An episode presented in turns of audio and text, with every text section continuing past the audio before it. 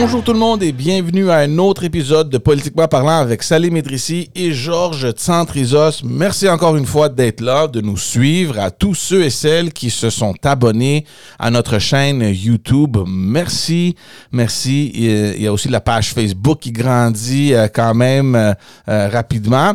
Et pour tous ceux comme moi préfèrent écouter les podcasts en version audio, allez-y sur Spotify, Apple Podcasts, Google Podcasts.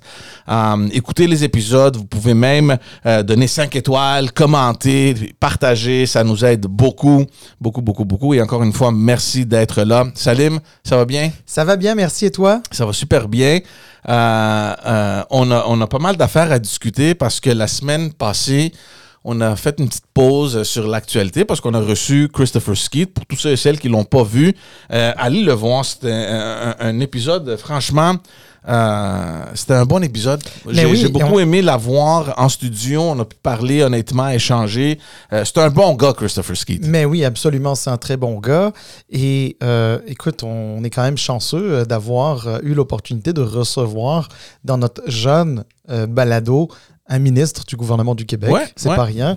Puis oui, euh, un bon gars, un jeune, euh, je pense, euh, assez dynamique et, et, et puis qui, qui, démontre une chose, hein, c'est qu'en politique, quand on s'implique, on, peut, on peut faire des choses très, très intéressantes. Non, c'est un bon gars. Moi, je l'avais connu un peu avant avec. il était venu sur mon autre podcast en anglais. C'est un gars qui a un avenir, je pense, prometteur en politique. Puis bravo pour lui. Il travaille fort. il est beaucoup aimé dans son comté.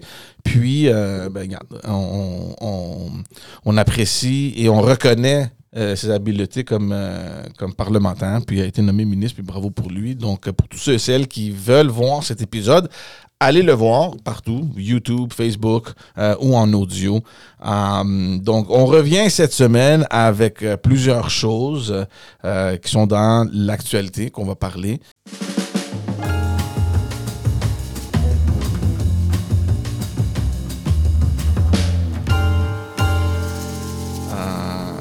Je t'avais dit juste avant qu'on enregistre, je veux faire un rant. Parce qu'on va parler un petit peu, il y a le Conseil général du Parti libéral du Québec qui s'en vient cette fin de semaine, on va en discuter amplement. Euh, mais avant euh, qu'on arrive là, on va euh, aborder un autre sujet qui vient de couler dans les médias. Et c'est l'annonce du nouveau euh, PDG d'Hydro-Québec. La probable nomination. OK. Euh, il y a un nom qui a coulé. C'est, évidemment, c'est pas encore officiel, mais le nom de Michael Sabia a circulé.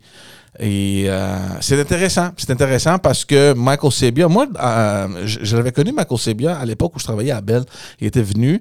C'est un gars qui a complètement tout euh, réorganisé. C'est lui, dans le fond, qui a amené Bell sous une sous un toit avec tous les services jumelés, puis tu sais, des, des, des, des, idées qui ont, ont rendu une, profitabilité vraiment remarquable pour Bell. Et, et par la suite, ben, c'est lancé dans le service public on l'a eu. Il a euh, été nommé à la Caisse de dépôt et de placement du Québec par, par, le, par le premier ministre Jean Charest à l'époque. Mhm, Euh, et, il avait été aussi reconduit dans ses fonctions euh, de PDG de la Caisse de dépôt et de placement du Québec par le gouvernement marois, donc par Pauline Marois. et puis, et puis depuis, depuis quelques temps, euh, depuis pas très longtemps. Euh, il, est, euh, il, a, il, est, il a été, on ne sait pas trop dans quel temps conjugué, mais sous-ministre des mhm. Finances à Ottawa. Donc, c'est pas rien. C'est un pour poste. Justin Trudeau. Absolument. Ben, en fait, pour le gouvernement Trudeau, donc, comme, avec, avec comme ministre de tutelle euh, Christia Freeland, ben, ministre de tutelle, ministre en titre mhm. des Finances. Et, euh, et puis c'est ça. Puis je pense même qu'il était passé par la, la, Banque d'infrastructure euh, du Canada, me semble qu'il avait été nommé là par le gouvernement Trudeau initialement. Ça se peut, oui. Puis auparavant, il était à, CN. C'est un gars qui a une feuille de route franchement impressionnante. puis c'est un gars qui a un cerveau, là, une intelligence exceptionnelle. Puis là, le débat commence sur, le, euh, euh, sur la question de est-ce que Michael Sabia est la bonne personne à cause peut-être de ses connaissances limitées dans le secteur de l'énergie? Moi, j'ai ceci à dire. Un gars comme Michael Sabia, là, qui peut faire des millions partout dans le monde, et qui choisit de rester au Canada et surtout vers la fin de sa carrière professionnelle. Il a, 70 ans. Quand même, il n'est pas vieux, mais il n'est pas jeune non plus. Euh, de euh, d'offrir ses connaissances euh, puis son, son expertise dans le secteur public. Moi, je trouve ça très honorable. Et je pense que, je ne sais pas combien il gagne, c'est sûr qu'il gagne un bon salaire, mais comparé à ce qu'il peut faire dans le privé, n'importe où au monde, n'importe où il veut aller, lui, Michael Sebia, peut cogner à n'importe quelle porte et on va le prendre. Euh, je trouve qu'on devrait garder ces personnes-là près de nous. OK?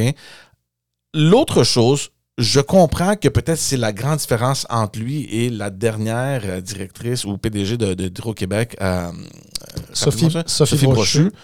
Oui, peut-être qu'il n'y a pas les connaissances que Sophie Brochu avait dans le secteur de l'énergie. Mais là, on parle d'un PDG. C'est quelqu'un qui va euh, qui va gérer la machine. C'est pas celui qui doit connaître tout de A à Z. Ceci étant dit, Michael Sebia, c'est quelqu'un qui, dans quelques semaines, va s'asseoir, puis il va faire la lecture, puis il va tout apprendre. C'est une machine, il va tout bouffer ça.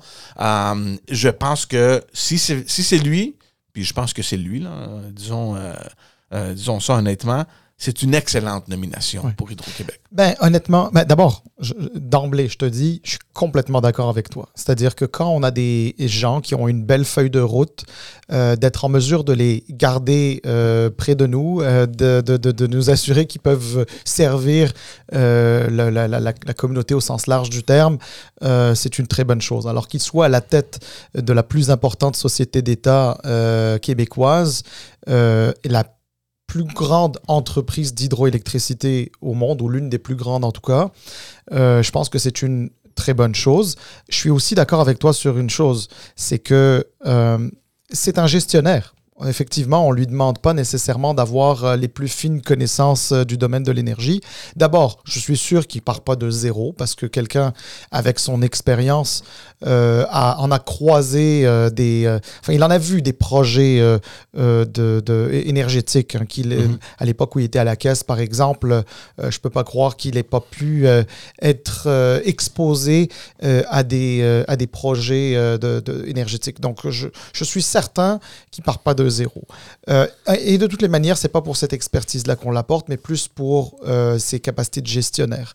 Ensuite, j'ai envie de te dire, euh, sais, Hydro-Québec, il y, y, a un conseil d'administration. Ce conseil d'administration-là est nommé par son actionnaire, qui est le gouvernement du Québec. Hein. Hydro-Québec est, mm-hmm. est, une entreprise publique.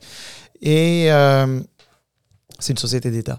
Et donc, par conséquent, là, les orientations, de toutes les manières, euh, ça va être l'actionnaire, ça va être le gouvernement qui va le donner à travers son, le conseil d'administration qui est nommé là. Etc. Mhm. Donc, il n'y a, pas, y a pas de... Ça dérange, ça dérange pas le fait qu'il ne soit pas un expert de, de l'énergie. Et ce que je veux rajouter aussi, et je pense que j'entendais ça... Euh, à la, à la radio. Ce n'est pas ma propre analyse, mais j'ai trouvé ça assez intéressant et, je voulais l'apporter. Euh, c'est que sa connaissance du, du Canada, c'est-à-dire à, l'extérieur du Québec, bien sûr, il connaît le Québec pour y mhm. avoir vécu et avoir présidé la, la caisse de dépôt, mais sa connaissance du Canada va être extrêmement importante euh, dans la perspective où il va y avoir de nouvelles discussions qui vont s'ouvrir avec Terre-Neuve et Labrador. Là, mm qu'on le sait que euh, les, les Terre-Neuve et Labrador, là-bas, on n'est pas très, très content d'un deal euh, qui s'est fait il y a plusieurs dizaines d'années de ça et que et que et, qu'on reproche au Québec parce que c'est un très bon deal et qui met un peu à mal mhm. Terre-Neuve et Labrador. Alors, oui, il va falloir rebâtir des ponts avec Terre-Neuve et Labrador à ce sujet-là, surtout qu'il y a d'autres projets avec Terre-Neuve et Labrador qui sont sur le pipeline. Euh, François Legault s'est rendu d'ailleurs là-bas sur place pour déjà commencer à mettre la table, parce que le deal dont on parle, il va se terminer dans quelques années, peut-être mm-hmm. une dizaine, euh, une dizaine, peut-être une quinzaine d'années, je ne sais plus trop, là, mais alors, c'est très intéressant. Euh, donc, George veut aussi rajouter un, élément là-dessus. C'est pas juste euh, ses connaissances en matière de comment je vais dire ça euh, d'énergie qui, euh, qui posait problème pour certaines personnes. Pour certaines personnes, c'était le fait que ce soit un anglophone, euh, originaire de l'Ontario, euh, pas assez nationaliste à leur goût parce que euh, Hydro-Québec, c'est un symbole du Québec. Là, mm Comment tu peux donner ça à un, anglophone qui, qui, je pense, pas né au Québec, mm. en tout cas, une sorte de Québécois d'adoption, même s'il est ontarien à la base. Enfin, c'est de la. Excuse-moi, c'est de la bullshit. Oh, ben oui. C'est, ben oui, la bullshit. Ben oui. Tu veux les meilleures personnes, tu veux les, les, les, les meilleures têtes ici au Québec. Euh, je comprends, euh, mais je l'ai déjà entendu parler français. Peut-être que c'est pas parfait, là, mais. Non, il a appris le français. Ouais. Euh, donc, bravo pour lui, mais on s'intéresse vraiment à ce que tu dis, là, de prendre Hydro-Québec et de l'amener à un autre chapitre. je pense que oui, avec les connaissances dans le reste du Canada, mais aussi à l'international, parce que n'oublions pas aussi que Hydro-Québec, c'est une marque de commerce ben québécoise qu'on on, on vend un produit en Amérique, puis euh, on vend des services euh, de, de, de, de, comme consultant en Europe et partout dans le monde. Là, donc, euh, ben, les honnêtement, c'est les résultats qui vont compter. Mm. C'est les résultats qui. Regarde, le fait que ce soit un anglophone qui est à la tête d'Hydro-Québec, là, ça fait pas d'Hydro-Québec une, une société d'État moins québécoise. Puis je trouve ça quasiment insultant. Mon Dieu, au Québec, il y en a des anglophones. Ils sont québécois, veulent pas quitter le Québec, sont heureux au Québec, sont fiers d'être québécois. Oui, ils sont anglophones, mais ils sont québécois. Est-ce que ça veut dire que au Québec, on peut pas donner de responsabilité à un, anglophone, supposément parce que cet anglophone-là serait moins Québec. Je, je, le comprends pas. Mais non, mais parce que je, dis ça parce que euh, j'aime beaucoup Pascal Bérubé, euh, la, personnalité, euh, la personne, etc., le politicien qui est fin tacticien. Bon, mm-hmm. il est au Parti québécois, mais il est en train de. il, a, il, a, avancé cet argument-là. Tu, dis ça comme si être au Parti québécois, c'est une maladie. Bon, mais regarde, il est au Parti québécois, là, mais. Non, non, non, non, non, non, c'était pas, non, non, non, non, c'était pas mon point. Mon point, c'était de dire, il est au Parti québécois, mais c'est parce que le Parti québécois, quand il était au pouvoir, les, les, 18 mois où il était au pouvoir. Ils ont renouvelé son mandat. Ils ont renouvelé son mandat, mieux que ça. Pascal Bérubé était à la, était à la table du mhm. Conseil des ministres. Est-ce qu'il a levé sa main pour dire ah, Madame Marois, je suis pas d'accord avec vous, on le reconduit pas parce qu'il n'est pas assez nationaliste? Ouais. ouais. Moi, j'ai trouvé ça euh, drôle parce que euh, et je retweetais ça parce que Pascal Bérubé avait, euh, il avait sorti un vieux tweet de Bernard Drainville qui était carrément contre la nomination de Michael Sabia, à, la caisse de dépôt. Puis, ben oui. moi, là, c'est des petits bijoux comme ça que, tu sais, quand il ressort, oh, j'adore ça. J'adore. Mais, ouais, alors, je, je comprends. En fait, évidemment, toi, tu le vois aussi à travers un un, angle politique, etc. Mais tu sais, mets-toi à la place de la population. À un moment donné, ça, ça, ça, ça développe un certain cynisme. dans la population, ils adorent moins ça parce qu'ils ne voient pas ça à travers un œil politique comme toi. Là, Mais mm-hmm. la population voit juste quelqu'un qui, hier, disait que euh, il ferait pas l'affaire, Aujourd'hui, il dit c'est la meilleure chose qui puisse arriver à Hydro-Québec. Tu sais, à un moment donné. C'est ça. Puis on se demande comment ça se fait que la population est. est, il y a du cynisme ben envers les élus. Ben, mais non, mais c'est ça. C'est ça. Hein, euh, il y a, regarde, il y a, y a, deux, trois épisodes de ça. On parlait de la promesse euh, de, électorale de la CAQ mm-hmm. qui a été faite en, en 2012, 2014, 2018 de créer un ordre professionnel pour les enseignants c'était l'un des éléments les plus importants. Il y avait des arguments chocs et béton avec lesquels, en passant, je suis d'accord. Mhm. Euh, puis, finalement, euh, on dit aujourd'hui, mais non, c'est pas une bonne idée, il faudrait pas le faire, etc. Et eh bien, c'est le même principe. Quand les gens voient ça devant leur télé, ou ils écoutent ça à la radio, ou dans notre podcast, eh bien, ils trouvent, ils trouvent, que les, ils, trouvent que les politiciens sont, sont guidons. Ouais. Voilà.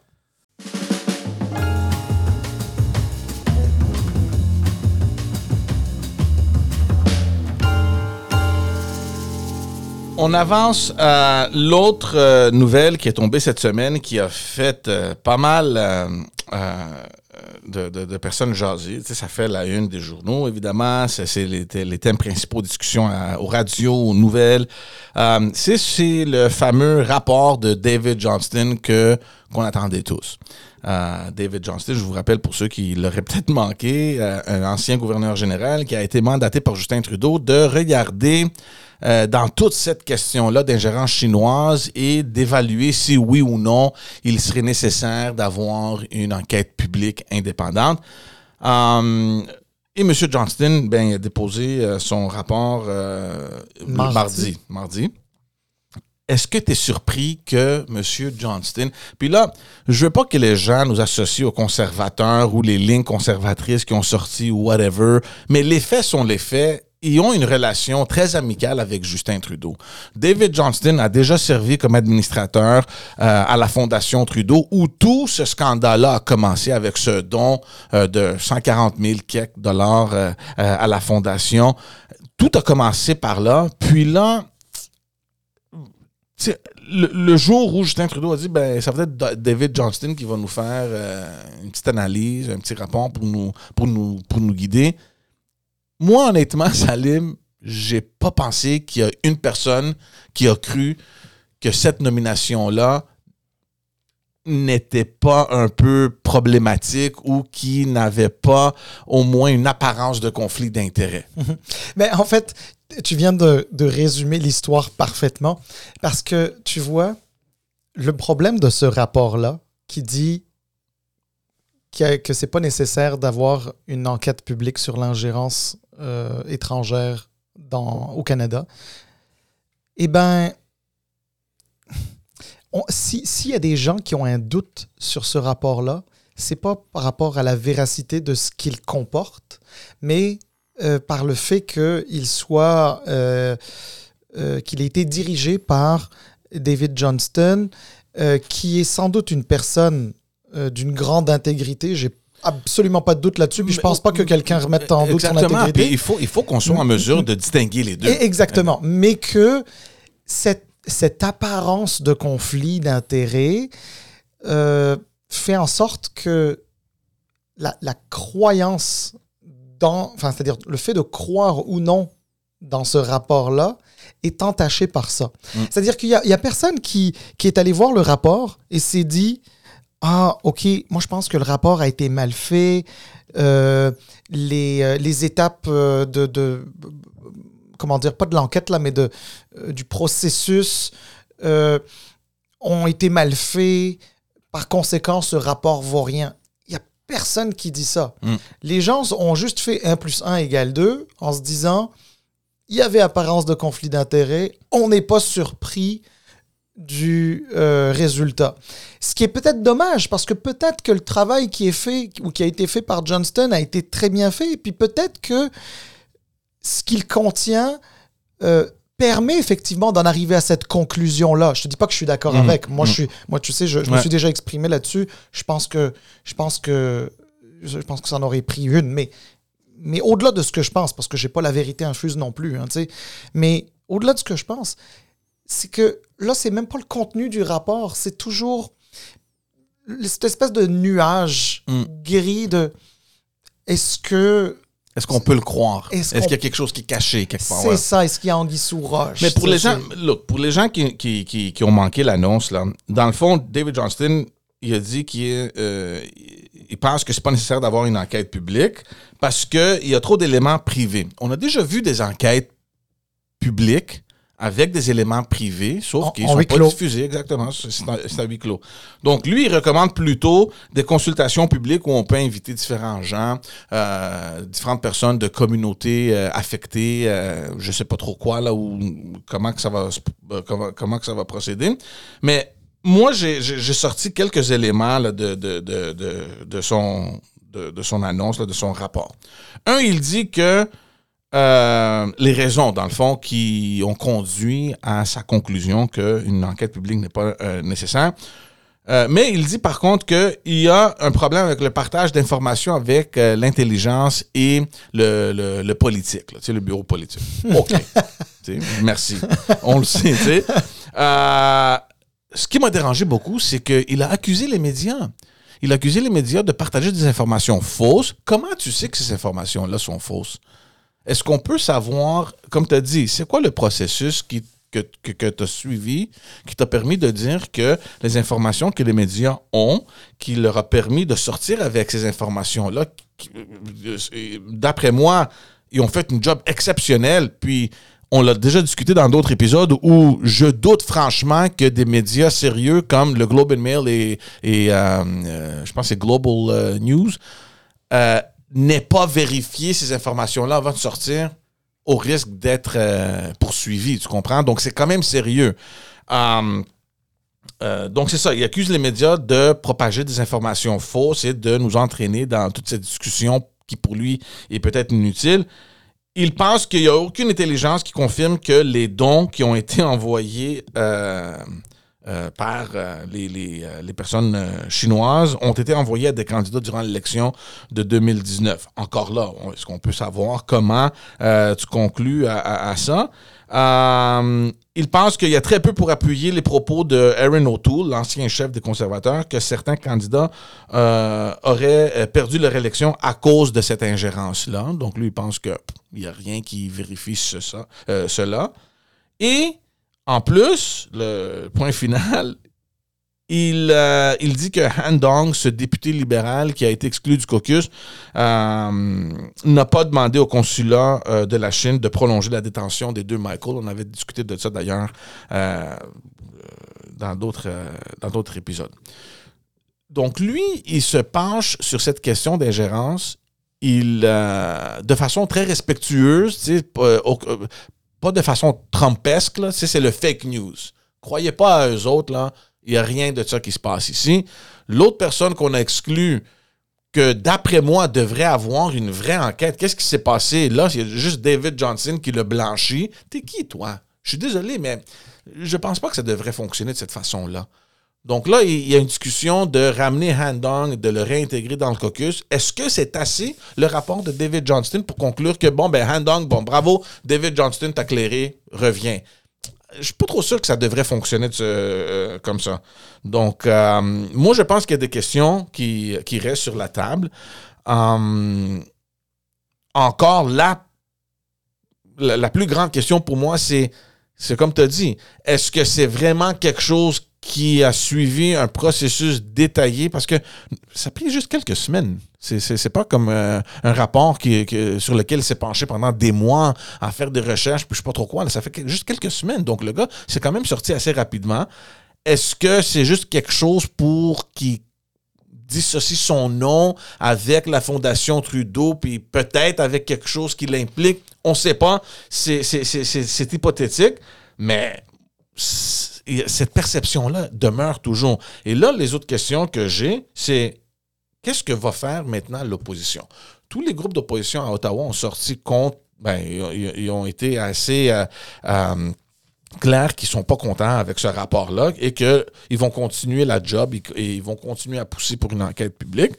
Euh, est-ce que la balle est encore une fois dans le camp du NPD? Parce que c'est vraiment eux qui peuvent pencher la balance. Et dernièrement, est-ce que ce sujet-là peut, euh, euh, peut euh, nous amener vers un vote de confiance? Est-ce que vraiment un vote de confiance peut sortir d'une question de, de, ce, problème-là? Ben, déjà sur cette, cette, dernière question-là, il n'y aura de vote de confiance que si le NPD aussi est, prêt à renverser le gouvernement. Mais c'est pour ça que je dis la balle, est-ce qu'elle est encore dans le, camp de. Le, NPD, dans son entente avec euh, le Parti libéral du Canada, euh, qui est au gouvernement, c'était qu'il lui donnait sa confiance dans tous les votes de confiance jusqu'en juin 2025. Donc, ça prend, donc, donc, des élections qui auraient lieu quelque part à l'automne 2025. Euh, écoute, il y a beaucoup de questions, puis honnêtement, je ne sais pas si on a les réponses ou on peut avoir les réponses. Euh, mais, mais par contre, les questions que, tu poses sont extrêmement légitimes. Et, ça me, et en même temps que tu étais en train d'en parler, ça m'a fait réfléchir. Quelle est la raison pour laquelle un gouvernement met en place une enquête publique? Généralement, tu mets une enquête publique parce que tu cherches à euh, regagner la, confiance euh, du, public, euh, des, citoyens, des électeurs, etc., par rapport à quelque chose qui se passe euh, dans, dans, la société. il y a eu une commission, par exemple au Québec, il y a eu une commission d'enquête sur le crime organisé dans les années 70, il y a eu une mhm. commission d'enquête sur la nomination des juges, il y a eu une, commission d'enquête sur la construction, parce qu'à chaque fois, il y avait eu un doute qui s'installait dans la tête de la population. C'était important comme société libérale, libérale au sens philosophique du terme, une société basée sur les libertés, de nous assurer que, que, la confiance du public est là mhm. envers les institutions, envers... Moi, ce que je pense aujourd'hui, c'est que, regarde, on oublie un instant, là, tu sais. Moi, je, veux, moi, de nature, déjà, là, j'aime ça donner le bénéfice du doute. Je donne le bénéfice du doute à Johnston. Je donne le bénéfice du doute aux gens qui l'ont, qui l'ont entouré pour, euh, dans son processus et dans la rédaction de son rapport. Puis je peux même partir du principe que tout est coacher, puis tout est bon, puis que n'importe quelle autre personne qu'on aurait chargé de faire ça l'aurait fait de la même manière. Mhm. OK? Il reste qu'il y a un doute dans la population.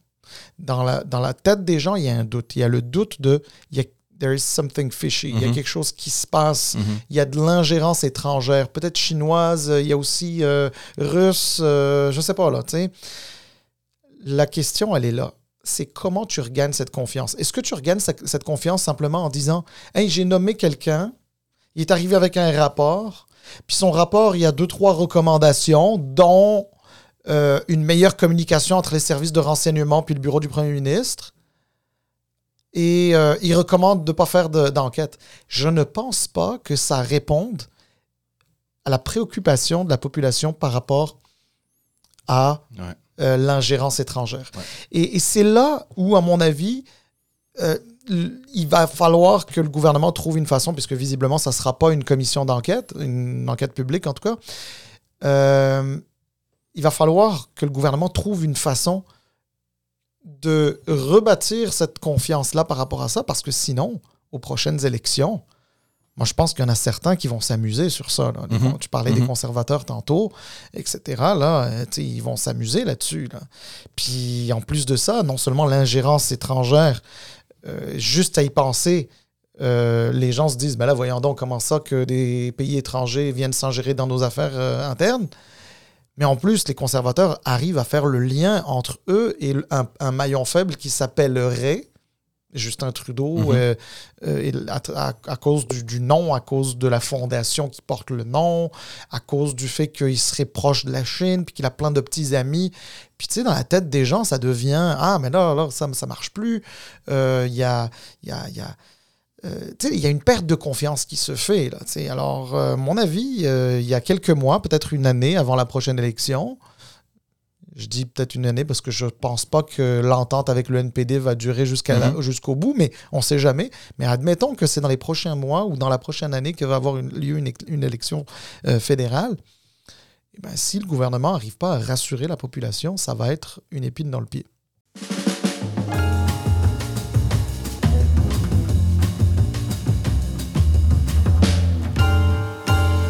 Allons-y maintenant parler euh, du, euh, du, Parti libéral du Québec. On a eu quand même euh, plusieurs discussions sur, sur, le parti, puis un peu le creux dans lequel il se trouve ces dernières années. Pourquoi tu veux parler du PLQ?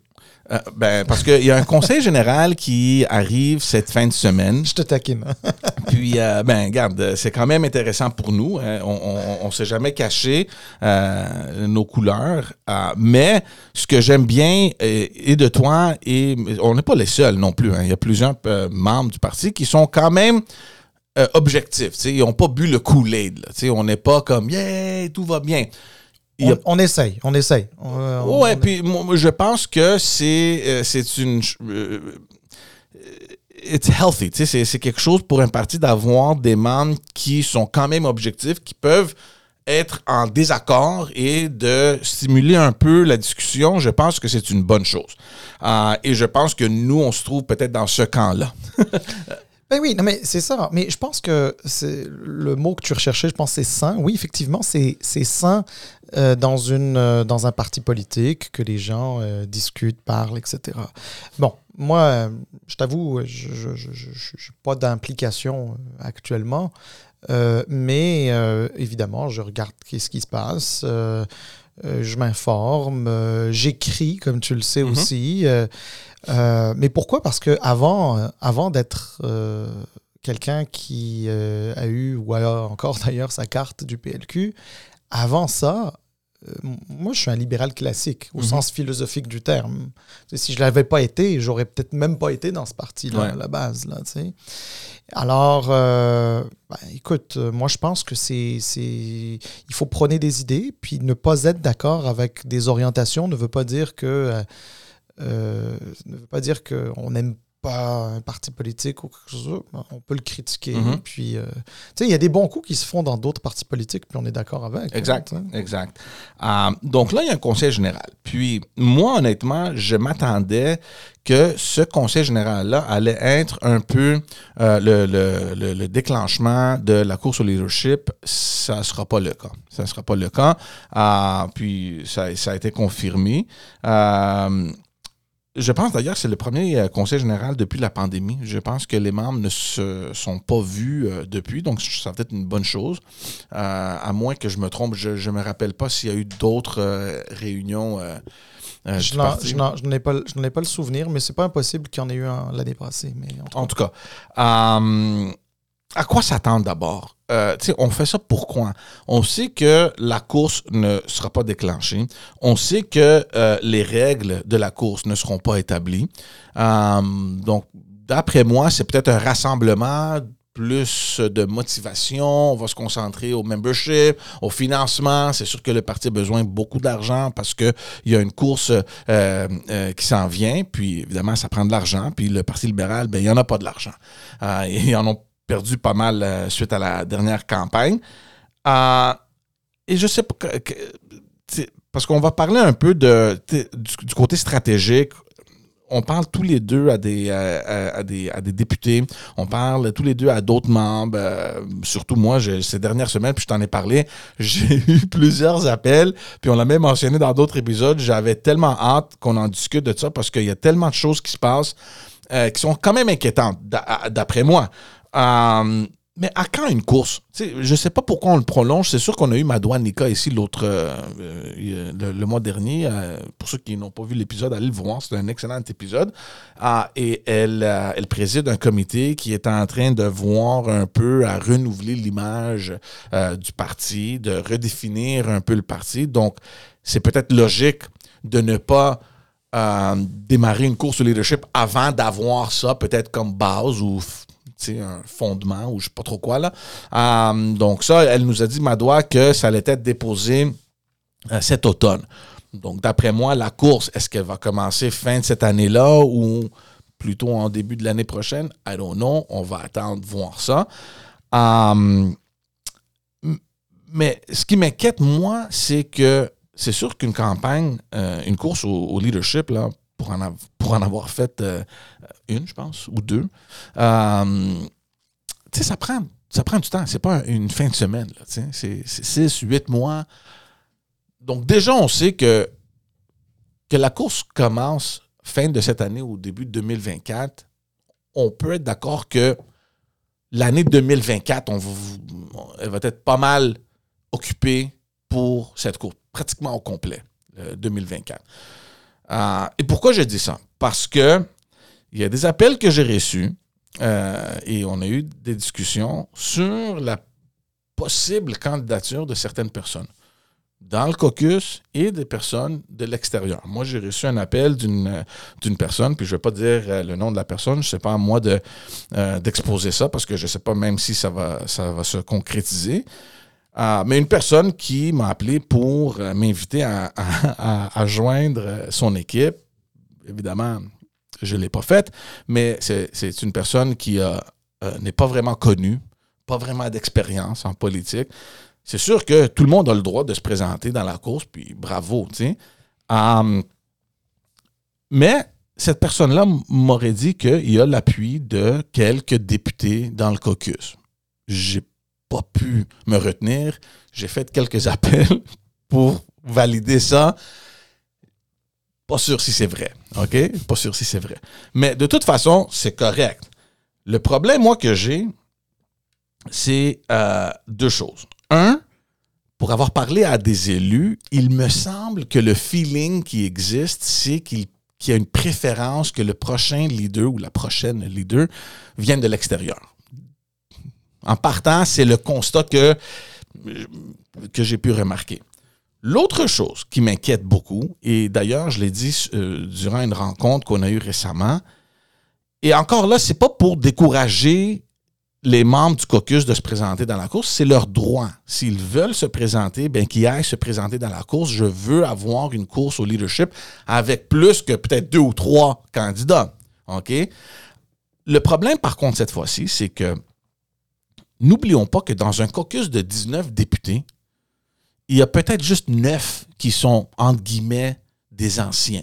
Puis quand on parle d'anciens, on parle vraiment de trois. Tu sais, Philo, euh, Marc Tanguay, puis André Fortin, qui ont été élus en 2008, 2012, euh, puis 2014, respectivement. Les autres six qui restent, ben, sont rentrés en 2018. Donc, est-ce qu'on peut vraiment les considérer comme anciens? I don't know. Puis, le reste du caucus, ben, c'est des recrues. OK? C'est totalement logique. Puis on a eu cette discussion-là concernant Marc Tanguay parce que je veux revenir à Marc Tanguay parce que je pense que Marc Tanguay ne devrait pas se présenter comme euh, candidat dans la course. Et encore là, je ne dis pas de ne pas le faire. Il a le droit de faire tout ce qu'il veut. D'ailleurs, le parti l'a permis. Une autre chose que j'ai jamais compris. Euh, mais pourquoi je dis ça? Parce que ces personnes-là qui ont cette expérience-là, les habiletés comme parlementaires d'assumer les rôles clés comme officier parlementaire ou les, les, postes de porte-parole névralgiques, là, santé, éducation, finance, économie. Toutes ces personnes-là, d'après ce que j'entends et les rumeurs, c'est qu'il y aurait un intérêt à se présenter dans la course, incluant Marc Tanguay. Donc, je vais te faire la liste, puis je, prends beaucoup de temps, là, mais je, veux juste établir, on va faire le setup, puis on va avoir la discussion. J'attends euh, Marc, Tanguay, évidemment, il y a des rumeurs. OK? Donc, je suis carrément contre ça, mais en tout cas, André Fortin, Montsef Déragi, Frédéric Beauchemin, peut-être Marois Risky. Puis là, regardant ces noms-là, puis encore une fois, s'ils veulent se présenter, bravo, on va avoir une belle course, OK? Je pense que Marois Risky a complètement fermé la porte publiquement à plusieurs reprises. Ah oui? Ah, OK, bon.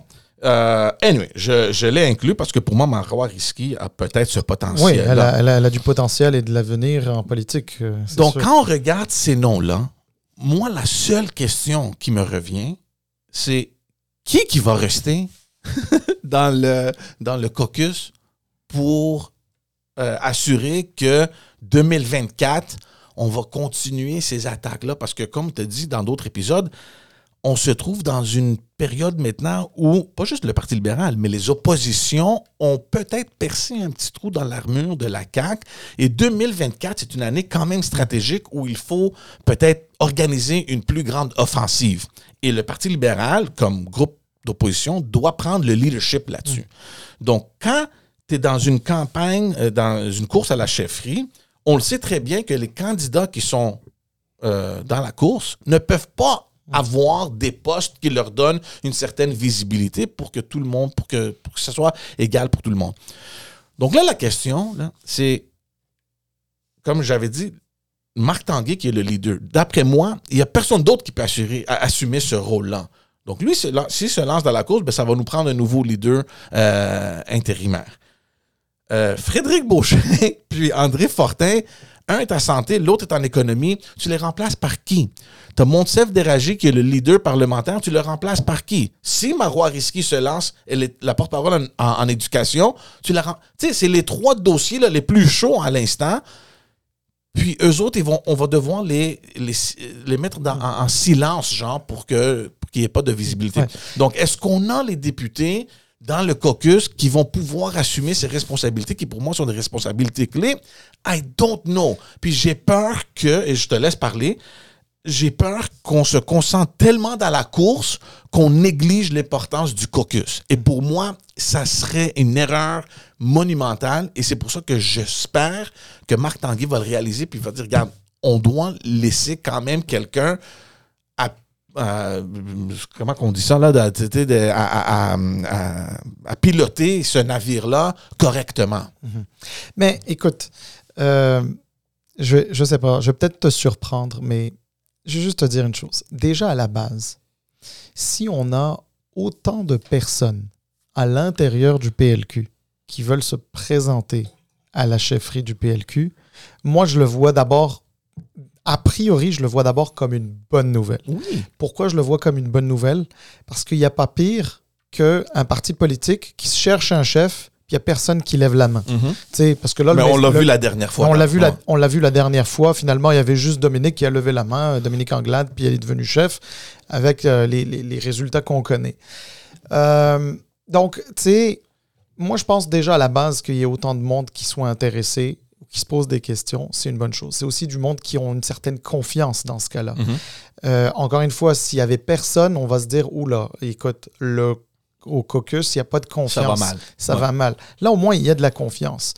ensuite, on peut, on peut tous se dire, OK, lui est plus légitime que d'autres. Euh, ça arrive parce que mhm. chacun, a, chacun a sa perspective, son choix, etc. Puis c'est pour ça que c'est un choix démocratique aussi qui se fait à l'intérieur du, du, parti. Maintenant, sur ta question, euh, sur. Oui, mais là, c'est parce que si on se concentre sur la, la chefferie, est-ce que le travail parlementaire va être assuré ou non? Euh, bon, je vais essayer de te rassurer déjà sur un bout.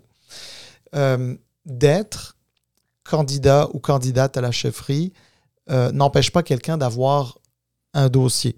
Hein, donc, tu peux toujours être porte-parole. Mm-hmm.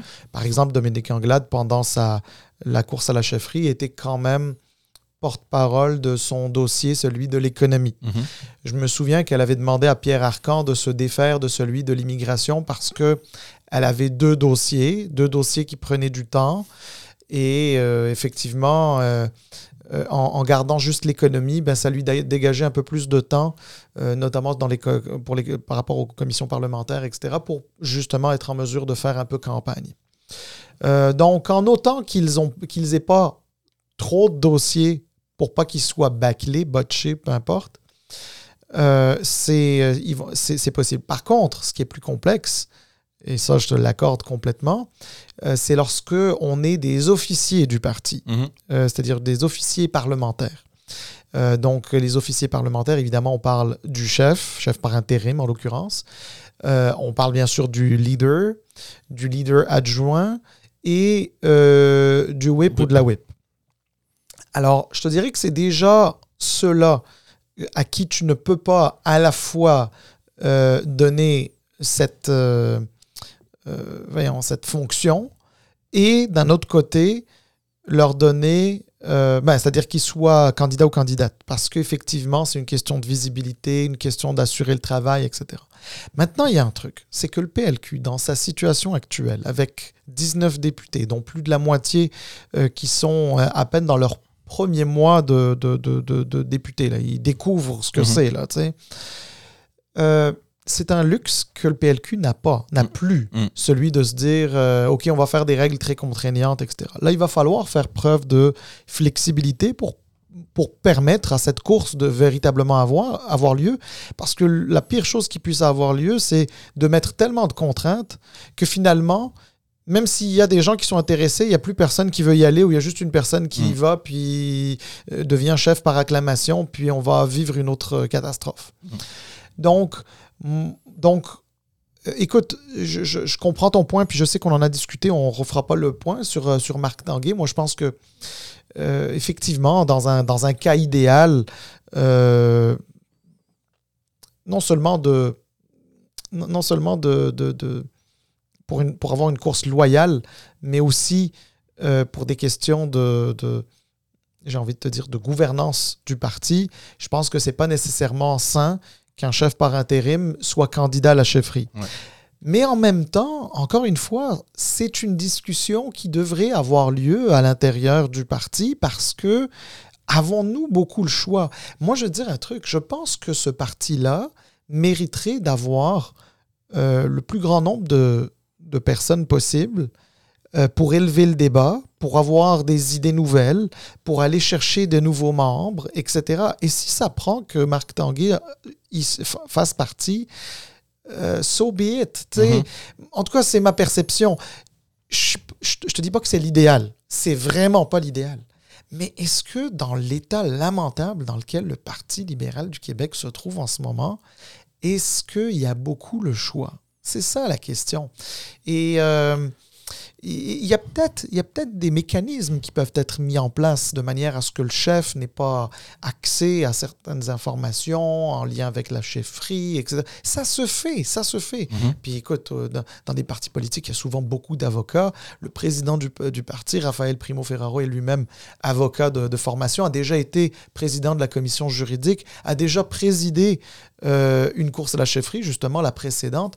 Euh, je pense que il y, a, assez de qualité autour de la table, à l'intérieur de ce parti-là, pour essayer de trouver euh, un mécanisme qui puisse à la fois encourager le plus grand nombre de personnes à participer à la course et à la fois assurer effectivement un travail parlementaire qui soit mm. euh, nécessaire.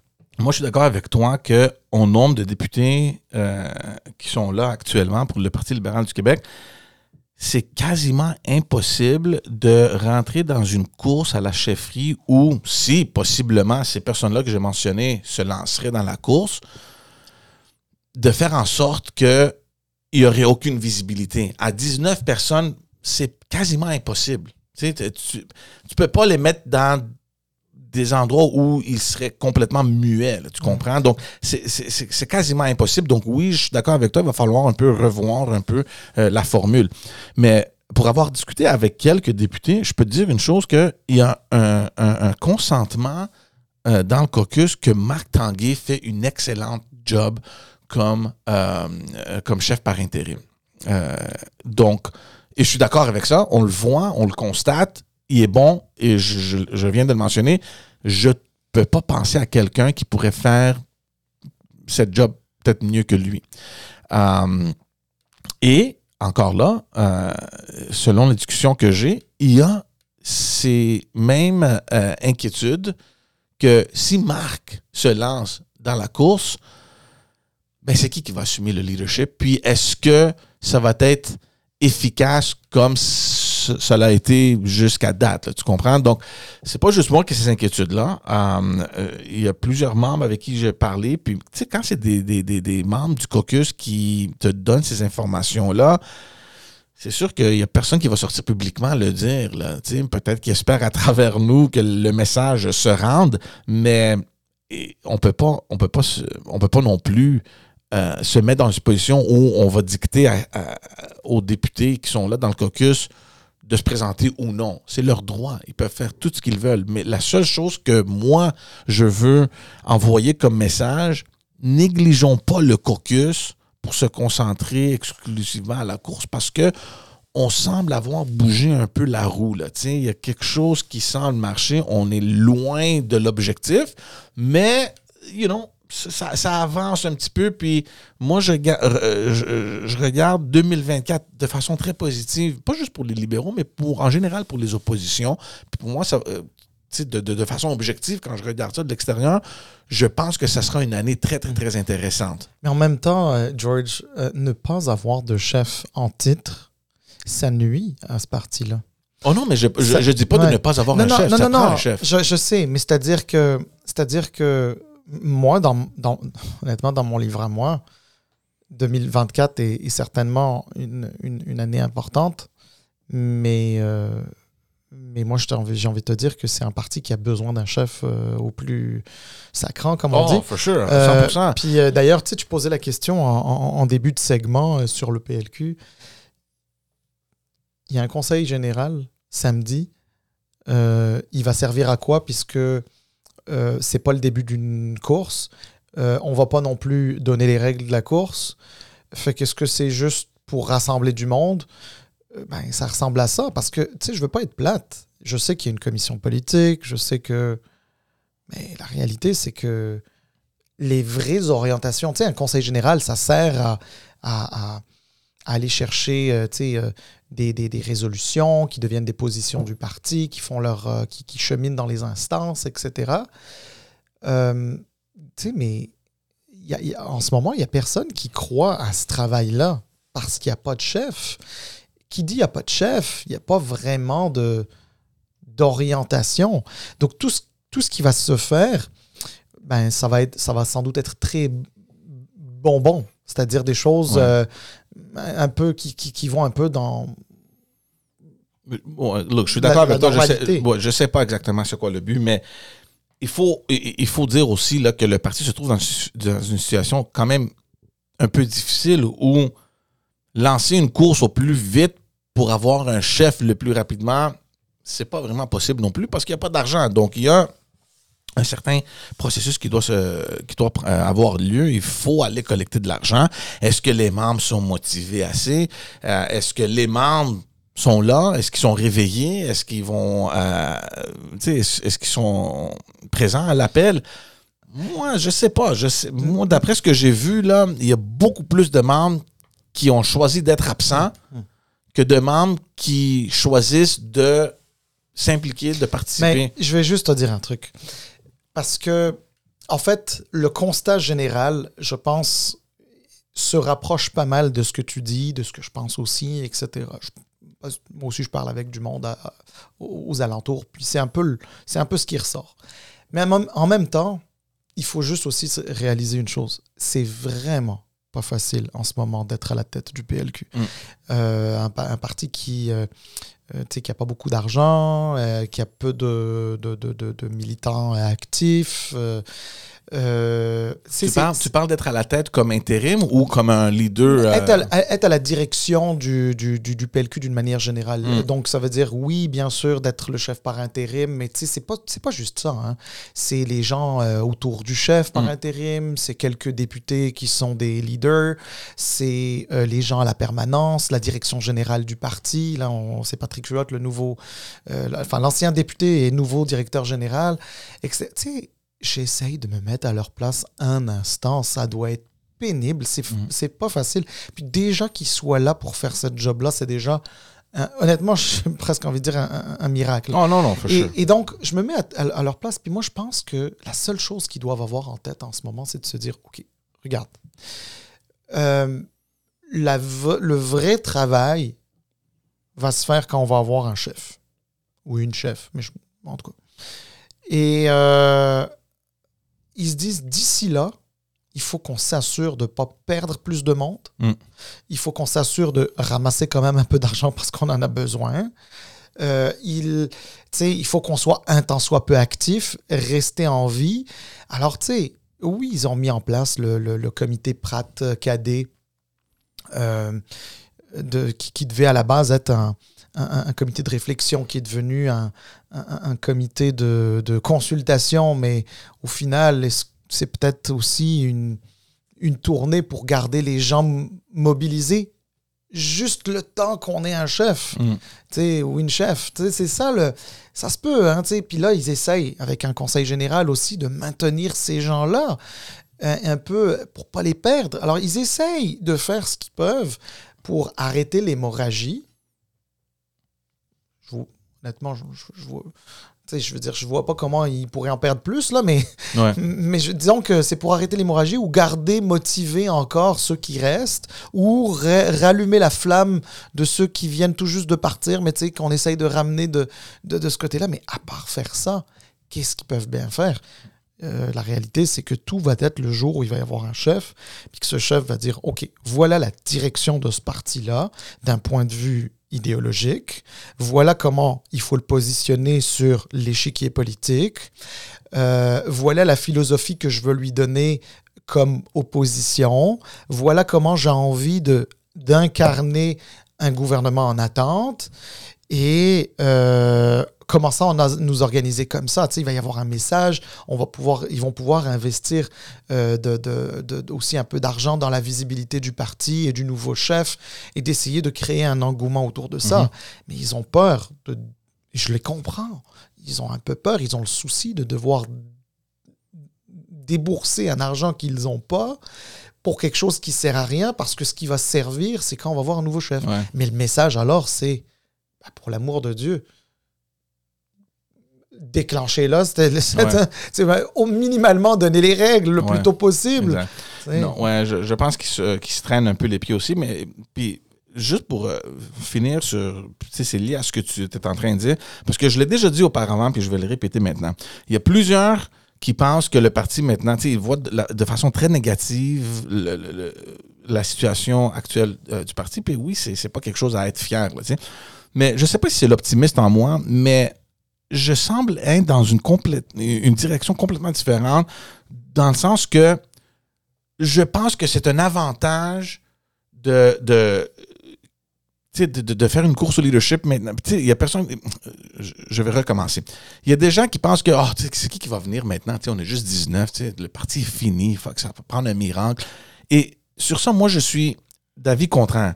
Je pense que c'est beaucoup plus un avantage d'amener un nouveau chef maintenant. Ah, il y a une opportunité. Avec 19 députés c'est beaucoup plus facile de contrôler 19 personnes que de rentrer dans un caucus de 50 et de contrôler les égaux, puis les attentes, puis ceci ou cela.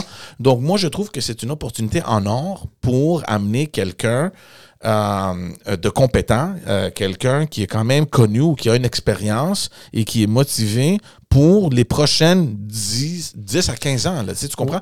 Puis, c'est comme ça que moi, je le vois. Euh, Peut-être c'est juste moi étant l'optimiste, mais... chaque situation, chaque situation est à part. Parce que je veux te dire un truc. Quand Philippe Couillard est arrivé en 2013 et qu'il avait 50 députés à l'Assemblée nationale, il était bien content. Hein. il, a fallu qu'il en, ait cherché 18 de plus pour qu'il soit majoritaire mm-hmm. euh, euh, aux élections de 2014. Par contre, partir de 19... Euh, ça veut dire qu'il y a certains qui se disent, ben, tu sais, au meilleur des cas, il va en avoir 35 à la prochaine élection. Tu sais, il y a des gens qui pensent comme ça. Mais, mais, moi, je pense que, honnêtement, je pense que chaque situation est, à part. Même, on peut, on peut se fier sur le passé, mais les, situations peuvent être aussi uniques. et je crois par contre, je pense comme toi que oui, ça peut être une opportunité euh, que d'avoir un, petit caucus euh, parce que euh, tu arrives, là, surtout si c'est un nouveau qui a moins d'expérience, etc. Ben, oui, il y a une possibilité de mieux connaître ton monde, de te rapprocher de ton monde, d'essayer de motiver les troupes. mais c'est quand même, honnêtement, je te le dis, c'est beaucoup de travail et c'est pas facile euh, le prochain chef va devoir faire beaucoup de sacrifices mhm. parce qu'il va devoir être partout, euh, pourra pas compter sur tout le monde parce que, écoute, euh, euh, malheureusement, malheureusement, idéalement, il devrait pouvoir compter sur tout le monde, mais il va pas compter sur tout le monde parce que regarde, le, le, le, le niveau d'implication est pas le même chez tout le monde, puis et puis le monde va vouloir le voir et il va devoir faire. Écoute, imagine, moi je le dis souvent, je le dis très très souvent. Le prochain chef du PLQ, là, quand il va vouloir reconstruire ce parti-là, va devoir faire parfois 6 et 7 heures de route pour rencontrer peut-être 6 ou 7 personnes dans un sous-sol d'église. Tu sais, c'est frustrant de faire 6-7 heures pour rencontrer 6-7 personnes. Ouais. Ouais. Look, encore, je pense que c'est une opportunité en or d'avoir quelqu'un qui va pouvoir, oui, recommencer presque du début. Euh, oui, ça va être difficile, mais c'est une bonne occasion d'inspirer les membres, de les remettre dans un chemin euh, où tout le monde peut peut-être se rejoindre. Et euh, moi encore, je donne l'exemple du PQ.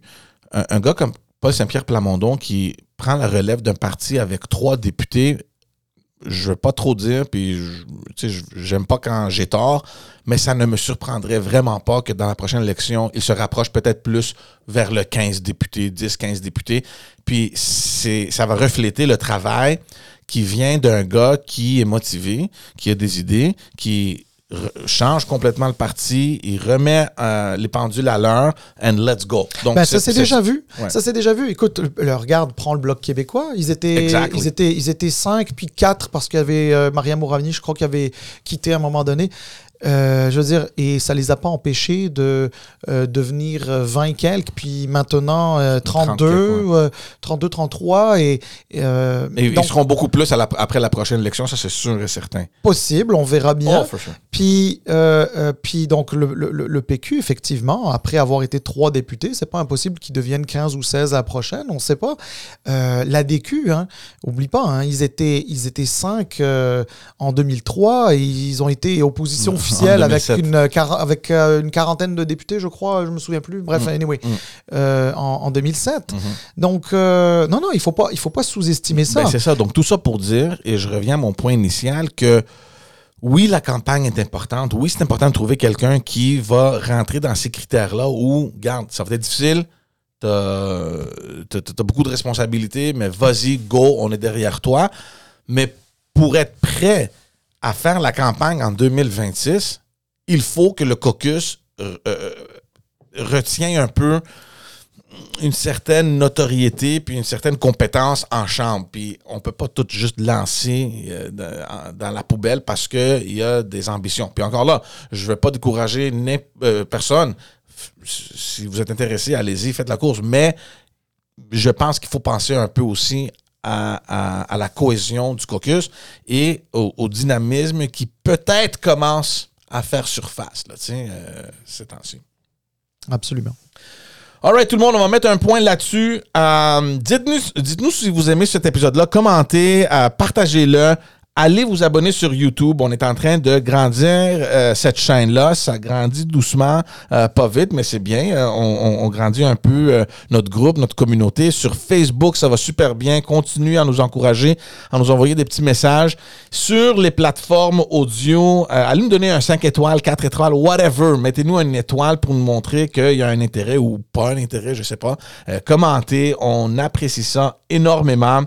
Euh, moi, je serai là ce week-end-là. Peut-être la semaine prochaine, on va parler euh, plus en détail. Je pense pas qu'il y aura grand-chose à dire, là, mais euh, jusqu'à la prochaine, au prochain épisode, on va avoir beaucoup plus de nouvelles pour discuter. Salim, thank you, man. Merci beaucoup. Toujours un plaisir. on se voit la, la semaine prochaine avec un tout nouvel épisode. À la semaine prochaine. Ciao tout le monde.